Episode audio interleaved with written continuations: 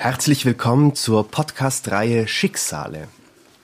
Die Geschichte der Münchner Kammerspiele und ihrer Mitarbeiterinnen. Mein Name ist Martin Walder-Stauber, ich bin Dramaturg an den Münchner Kammerspielen und leite den künstlerischen Forschungsbereich Erinnerung als Arbeit an der Gegenwart. Heute sind wieder bei mir Janne und Klaus Weinzierl. Hallo ihr beiden.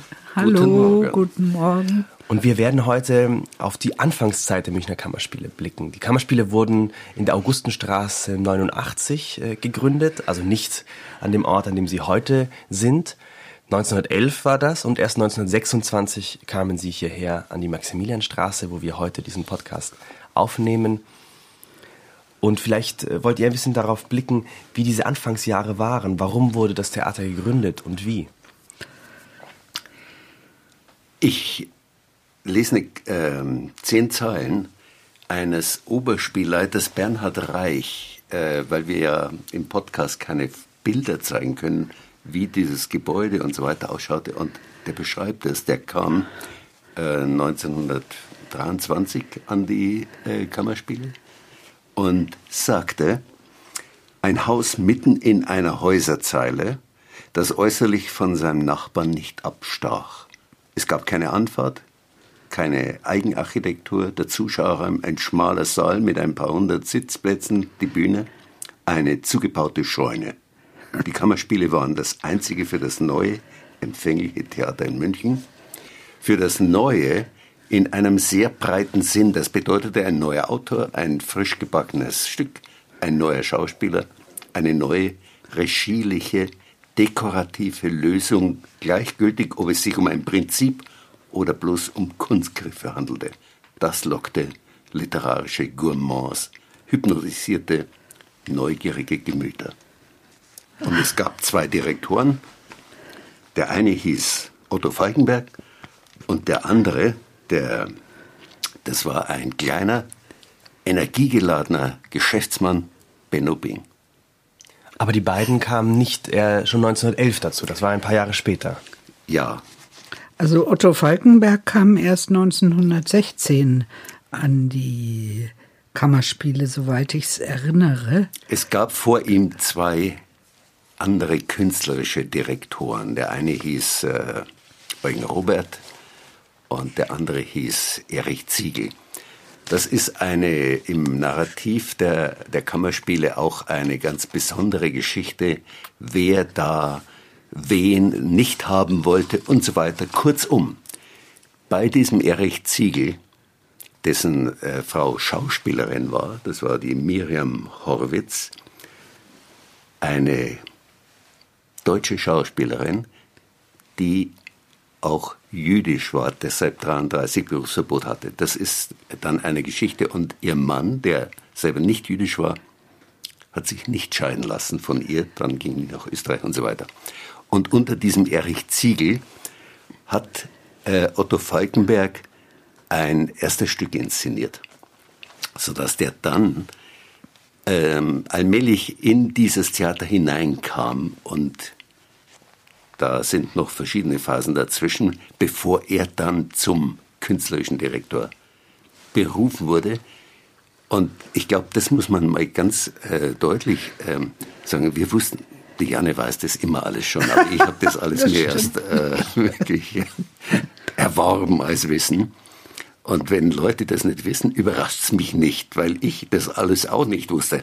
Also, das war ein privates Theater das zunächst nur von den Eintrittseinnahmen äh, existieren konnte und von ja, Mäzenen. Ja? Und dahinter diesem Theater stand eine Gruppe ähm, ja, Münchner Bürger, die äh, alle ähm, nach München gekommen waren eine jüdische Bankerfamilie, eine jüdische Hopfenhandelsfamilie, Juristen.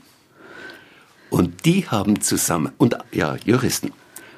Und die kamen aus Mainz, aus Augsburg, aus Nördlingen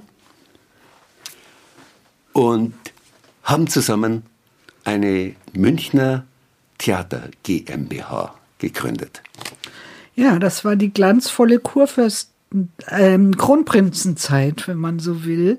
Und äh, die, die auf sich hielten und sich zum Bildungsbürgertum und zur Avantgarde zählten, die unterstützen ein freies, modernes Theater ab 1911. Genau. Und das ging tatsächlich, die waren tatsächlich bis 1933 Geldgeber. Ja. Und sind dann aus der Geschichte der Kammerspiele komplett entfernt worden. So. Auf diese Gesellschafter werden wir bei anderer Stelle nochmal in Ruhe ja, blicken. Ja.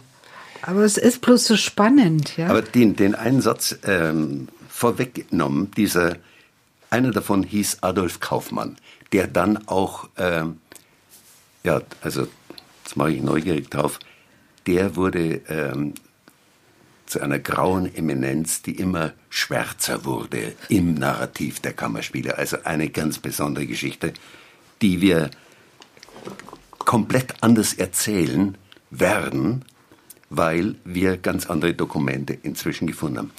Und über den schrieb dieser Rudolf Frank und jetzt zum Theater.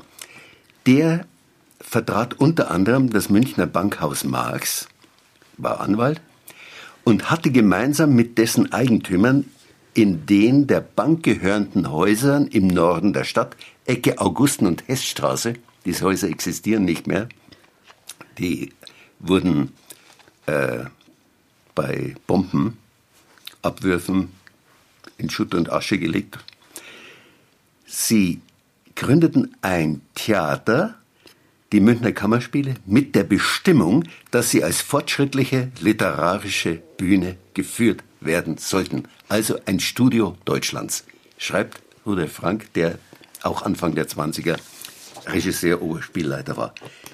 Als Gegentheater zum Hoftheater, zum, ja, das, das dann das Staatsschauspiel, das Residenztheater wurde. Also ein Theater, das gegründet wurde, wie du schon vorhin auch sagtest, um Neues voranzutreiben, literarisch, ästhetisch und auch äh, andere Stimmen, auch international, internationalere Stimmen äh, zu bündeln, an einen Ort zu holen. Das ist eine Traditionslinie, die sich bis in die heutigen Tage fortschreiben lässt. Und ich glaube, Janne, du wolltest auch noch mal einen Schritt zurückgehen auf ja. die auf das Gebäude selbst, an dem die Kammerspiele gegründet wurden. Das Interessante ist, dass ein aus Wien eingewanderter Entrepreneur auch jüdischen Glaubens, aber zum Katholizismus konvertiert, ähm, dieses dieses Gebäude errichten ließ, und zwar in den 90er Jahren des ähm, also 1890 um den Dreh rum. Und das ein Weinlokal, Tanzbar und sowas war mit Biergarten vermutlich, Weingarten und äh, das dann äh, von den Kammerspielen so übernommen wurde. Also dieser Herr Neustadt aus Wien, der hat dann auch noch diese Künstlerkolonie in Inning am Ammersee oder äh, Wochenendhäuser, Siedlungen gegründet. Und der ist natürlich auch weitgehend aus der Geschichte Münchens äh, getilgt. Und ich finde es so lustig, wenn man das liest, dass eben diese, diese ja, Leute, die über Geld verfügten und Unternehmergeist, dass die sowas zustande brachten. Also dass dann auch daraus ein Theater werden konnte. Es war nicht dafür gedacht ursprünglich, aber es wurde dann ja über ja, 15, 16 Jahre war das ein festes Theater in München und immer, immer von Mäzenen und Geldgebern unterstützt, die Interesse an zeitgenössischer Kunst hatten. Weil diese GmbH, diese Münchner Theater GmbH hat ja keine Gewinne abgeworfen für die Gesellschafter. Das war Überzeugungsarbeit. So ist es. Und ähm, darum habe ich äh, die, in diesem Einsatz als ähm, praktisch als zeitgenössisches ähm, künstlerisches Theater und nicht ähm, wir machen, ähm, womit könnte man Geld verdienen? Und das Interessante jetzt in der Geschichte der Kammerspiele gilt ähm, der Intendant ähm, der dann der künstlerische Direktor wurde, Otto Falkenberg, Zitat aus dem Narrativ, ein völlig unmerkantiler Mann, dem es nur um die Kunst ging. Und das ist ja eine schöne Beschreibung.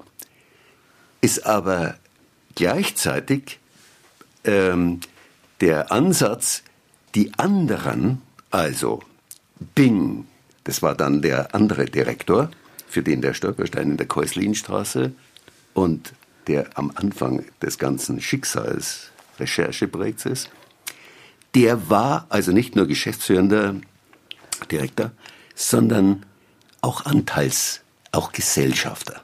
Und zwar mit dem zweithöchsten, zweithöchsten Einlage. Wenn der künstlerische Direktor ein völlig unmerkantiler Mensch ist, sind die anderen offenbar die Merkantilen, denen es nur ums Geld geht. Und dann geht das von Anfang an durch die, ähm, durch die Inszenierungen und die, den Spielplan durch, äh, wenn da Stücke waren, die sogenannte Crowdpullers waren, also ähm, Publikum anzogen. Pub, ähm, ja, die entweder ähm, die Verfilmung eines äh, Roman, ähm, da ist ein Roman verfilmt worden. Du kennst den wieder, Jettchen Georg Hermann. Gebert Ge von Georg Hermann. Genau, das war ein, ein populärer Roman eines äh, Schriftstellers, der nach Holland dann emigrierte und nach, nach Auschwitz deportiert wurde, ermordet.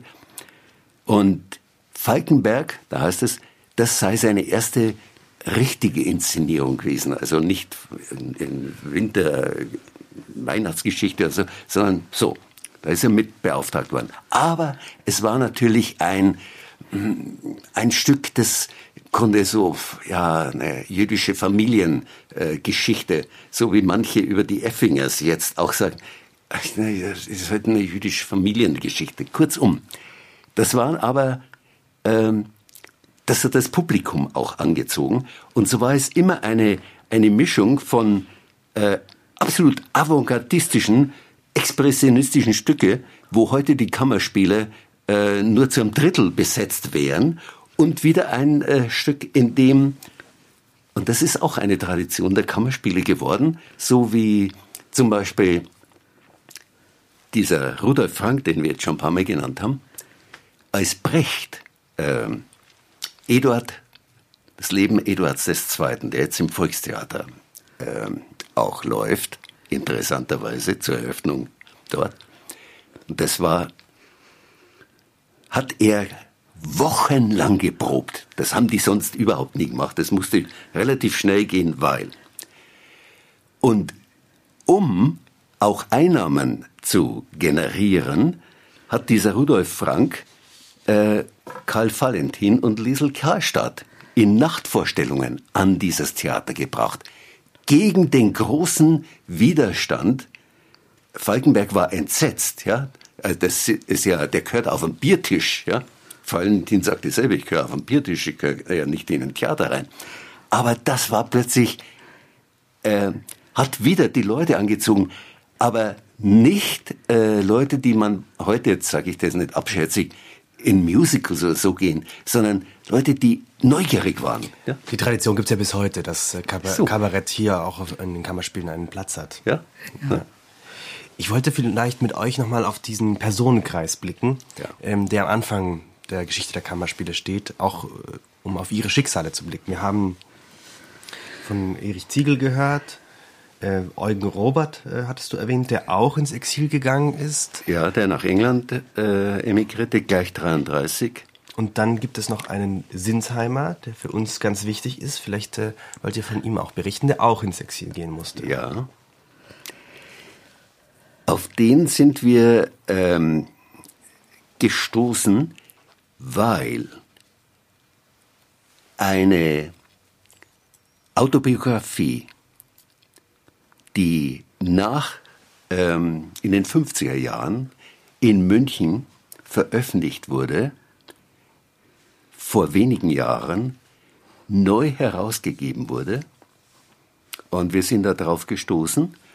Und im Begleittext der Ankündigung hieß es, das sei jetzt die authentische äh, dieser Fassung musste dazu die, sagen. Die authentische Fassung, weil diese in den 50er Jahren äh, von einem merkwürdigen Menschen, ohne das jetzt im Einzelnen auszuführen, ähm, ja, zusammengestellt wurde. Und der hatte ganz viele Sachen weggelassen. Im Grunde alles Politische weggelassen. Und dieser äh, Hermann Sinsheimer, auch ein Anwalt, ähm, wurde ähm, von den Gesellschaftern ähm, zum künstlerischen Direktor äh, berufen, weil äh, Falkenberg damals ähm, das noch nicht ähm, machen wollte. Der wollte ja, so. sich nicht so verpflichten. Ja. Dazu muss man aber auch sagen, Falkenberg war unabhängig. Der hatte bis zur Inflation Vermögen, das ihm erlaubte, ähm, ja, im Bayerischen sagt man auch sandeln, äh, dazu, also der, der musste nicht arbeiten, der musste kein Geld verdienen. Der Vater war ein äh, vermögendes Musikalienhaus und er war und gut hatte ihm das vererbt. Ja. Genau. Hatte dann das auch, auch ein immer, Haus gebaut. Das ist interessant, so. weil diese Form gibt es ja heute wieder, diese reichen Erben. Und die, ähm, dieser Sinsheimer ähm, inszenierte selber und, äh, und da muss man dazu sagen, das war während äh, des Ersten Weltkrieges, als der, und die Kammerspiele haben in der Zeit durchgespielt, und, und er sagte, ich hatte Schauspielerinnen ohne Grenze, aber ich hatte keine Schauspieler. Und deshalb konnte ich bestimmte Sachen überhaupt nicht machen, denn die Schauspieler waren im Krieg. Und ganz viele dieser Kammerspielmenschen, auf die wir gestoßen sind, waren nicht zwangsverpflichtet worden, sondern äh, hatten sich ja bereit erklärt. Gefreite. Be unter anderem einer der Gründer, nämlich aus diesem äh, aus diesem Fromm-Clan. Das ist der Hopfenhandlungs-Clan. Äh, Auf die Geschichte werden wir sowieso äh, speziell kommen, weil das hochspannend ist. Und der fiel in Frankreich. Schon 1916. Daraufhin gab es in, in den Kammerspielen eine ähm, Gedenkvorstellung äh, mit einem wunderbaren äh, Plakat. Um auf diesen Personenkreis einmal nochmal zu blicken. Ähm, wir haben jetzt einige Namen erwähnt. Ja. Ich würde darauf noch einmal blicken wollen und dann noch euch eine letzte Frage stellen wollen. Wir erwähnten Fromm, der im Ersten Weltkrieg fiel, Ziegel, Robert und Sinsheimer, die drei flohen nach England. Ziegel ähm, ging mit seiner Frau nach Österreich, nach Wien, und weil sie hatte Berufsverbot, sie konnte dort spielen, er konnte dort, er inszenierte, er hätte nicht gehen müssen, aber er äh, ließ sich nicht von seiner Frau scheiden. Das war ja eine Geschichte, die auch immer wieder sich durchzieht. Der Druck auf die ähm, nicht jüdischen Künstler, wenn sie mit einer jüdischen Familie, äh, Frau verheiratet waren, oder ein Mann, äh, sich scheiden zu lassen. Und da gab es äh, eben diese, wo Menschen sich weigerten und überlebten, weil in den Mischehen waren die jüdischen Partner geschützt, oder? So kann man das so sagen. Kann man ja. sagen. Und ähm, er ging aber dann ähm, mit Miriam Horwitz, wurde er von Gründgens nach Berlin geholt später. Ja, so. Noch während der Nazi-Zeit, Während der Nazi- weil ja. er dann praktisch Dispens bekam. Er durfte spielen und auch verheiratet bleiben. Und, und ja, und Sinsheimer war etwa ein Jahr ähm, der künstlerische Direktor und dann äh, übernahm äh, Falkenberg und Sinsheimer wurde äh, Chefredakteur des Simplicissimus. Und dann gibt es Benno Bing, der floh, der sich in Frankreich auch versteckt hielt und dann ähm, aufgegriffen wurde und in Auschwitz ermordet worden ist. Und wir erwähnten auch Adolf Kaufmann, der die Flucht in den Tod wählte. Ich sage das deswegen, weil aus diesem ganzen Personenkreis, die die Kammerspiele gegründet haben, ja. und die den Ruf auch aufgebaut haben, die Wedekind hergeholt haben für Uraufführungen, die Brecht hergeholt haben für Uraufführungen, blieb nur Falkenberg. Der einzige, der nach 33 hier noch wirkte, war Falkenberg. Und das hat wahrscheinlich viel auch damit zu tun mit den Narrativen, die dann in der Nachkriegszeit gesponnen wurden.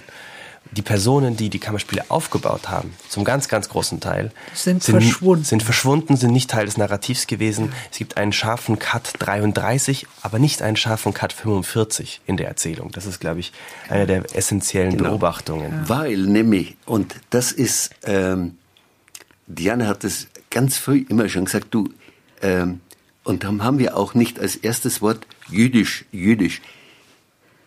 Ganz viele, praktisch die meisten, fast alle äh, jüdischen Theaterkünstler haben sich nicht als äh, jüdisch äh,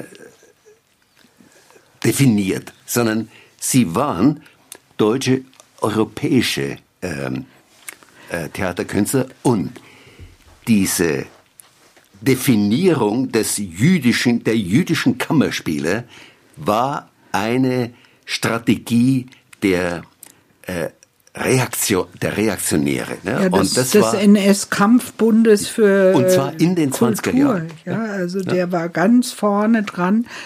Wie der, wie der Oberbürgermeister, der ja als NSDAP-Mitglied schon 1926 im Münchner Stadtrat war und an der Spitze derer stand, die die Kammerspiele als verjudet brandmarkten. Genau. Und das habe ich gerade jetzt, als wir noch warteten, äh, an der Therese Giese Halle gesehen. Da steht, sie war doppelt gefährdet, als sie äh, 33 aus München floh. In Klammern jüdisch und links. Und das ist nämlich äh, gehört in die in das Narrativ mit hinein. Die Kammerspiele mit diesen Akteuren galten als jüdisch, kulturbolschewistisch und internationalistisch. Diese drei Dinge und dann kam noch äh, intellektualistisch, ja, so. Und diese äh, das waren Schimpfbegriffe. Das waren Schimpfbegriffe. Und man sieht deswegen auch, dass die Form der ähm, ja, Diskriminierung äh, und auch der Markierungen, die vorgenommen worden sind, bei vielen Menschen sich überlagerten. Und dass das Markierungen waren, die die Nazis vorgenommen haben, keine Selbstbeschreibungen der Personen. Ja. Und deswegen hantieren wir ja auch nicht äh, mit diesen Markierungen, die von den Nationalsozialisten ja. angewandt worden sind. Und dazu muss man sagen, dass das natürlich schon in der Revolution 1918, 19 anfing. Da waren die Kammerspiele ein, ein Zentrum von Theaterskandalen und wurden ständig Aufführungen verboten oder gezielt gestört. Und da hat auch die, die Hedwig Pringsheim in ihren Tagebüchern drüber geschrieben. Und es waren für den Zuschauer keine Karten zu bekommen. Hedwig Pringsheim war die Schwiegermutter von Thomas Mann. Genau. Auf diese Geschichten der Saalstörungen, auch nach dem Ersten Weltkrieg, aber vor allem auch in der Zeit, in der dann die Kammerspiele hier an die Maximilianstraße ja. gekommen sind, ab 1926, wir werden wir bei der nächsten Gelegenheit, beim nächsten Podcast gemeinsam blicken. Vielen Dank, dass wir heute mit euch gemeinsam einen Einblick bekommen haben in die Anfangsjahre der Münchner Kammerspiele. Wir haben gesehen, dass der Personenkreis, der die Kammerspiele aufgebaut hat, verfolgt worden ist, ermordet worden ist und dass eine Person nach 33 noch weiter wirken konnte, nur eine, und das war Falkenberg, und dass wir einen Bruch in der Erzählung der Kammerspiele 33 beobachten können, aber nicht nach 45. Und deswegen ist Falkenberg die große Figur, die wir alle kennen aus der Anfangszeit der Kammerspiele, und so viele mehr müssten in diese Erinnerung eingeflochten werden.